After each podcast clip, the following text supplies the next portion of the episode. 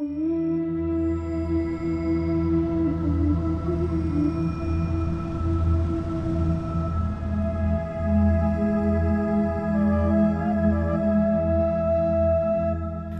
à tous et bienvenue à nouveau dans notre série de podcasts sur les figures emblématiques de la route de la soie.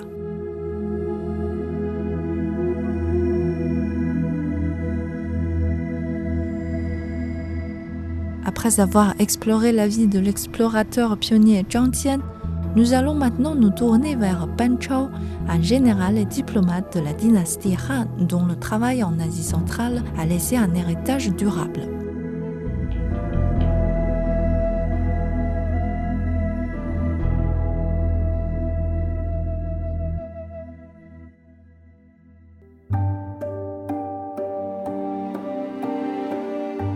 Pan Chao est né en 32 après Jésus-Christ dans une famille modeste d'éminents érudits.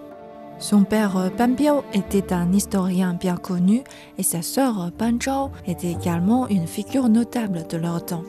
Pan Chao, quant à lui, sait faire la preuve de son courage et de sa force de caractère et il montre aussi des talents d'orateur. Autant de talents qui le poussent à choisir une voie différente de celle de sa famille, il choisit de poursuivre une carrière militaire. Pour la petite histoire, on raconte souvent que Pan Chao est venu à la capitale Luoyang où il travailla comme copiste. Mais il trouvait injuste de ne pouvoir connaître la gloire parce qu'il était pauvre. C'était alors qu'une dix de bonne aventure lui prédit qu'il serait anobli. En tant que jeune homme, Pan Chao a rejoint l'armée et a rapidement gravi les échelons grâce à son courage et à sa compétence tactique. Cependant, c'est en Asie centrale que Pan Chao a vraiment laissé sa marque.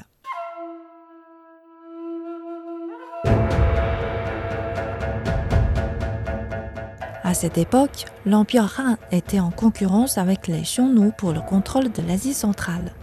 Les Chinois avaient besoin d'une présence solide dans la région pour sécuriser la route de la soie, une route commerciale vitale qui reliait l'Est à l'Ouest. Pan Chao a été envoyé à l'Ouest avec une petite force pour rétablir la présence Han. Malgré le nombre réduit de ses troupes, il a réussi à reprendre le contrôle de la région, prouvant sa remarquable capacité en tant que commandant chargé de l'administration des régions de l'Ouest en Asie centrale sous la dynastie Han orientaux, il se montra très habile et repoussa les Xiongnu, assurant ainsi le contrôle chinois sur la région du bassin du Darim. Il a mené des expéditions jusqu'en partie et jusqu'à la mer Caspiane. Il a combattu pendant 31 ans.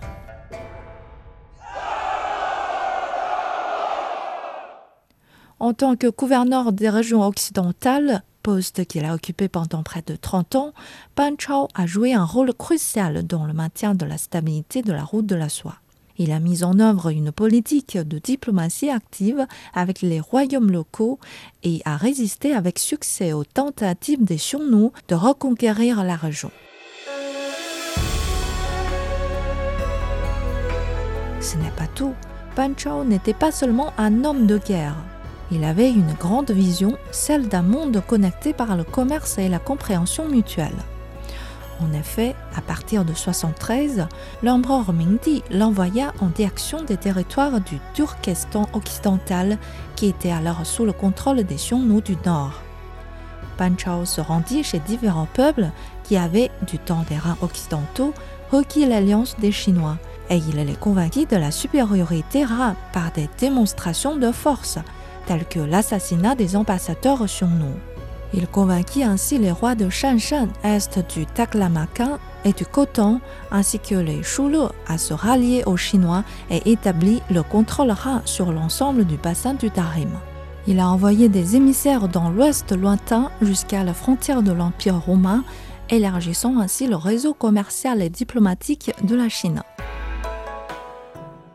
Grâce à ces efforts, des biens, des idées et des cultures ont pu circuler librement le long de la route de la soie, créant une période de prospérité sans précédent. Il a promu l'éducation et le savoir, encourageant l'échange d'idées et de connaissances, contribuant ainsi à un âge d'or culturel.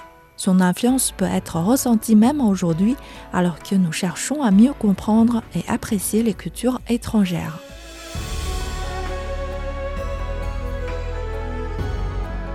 Pan Chao est décédé en 102 après Jésus-Christ, mais son héritage perdure. Il a montré comment la diplomatie et la compréhension mutuelle peuvent conduire à une paix durable et à une prospérité partagée.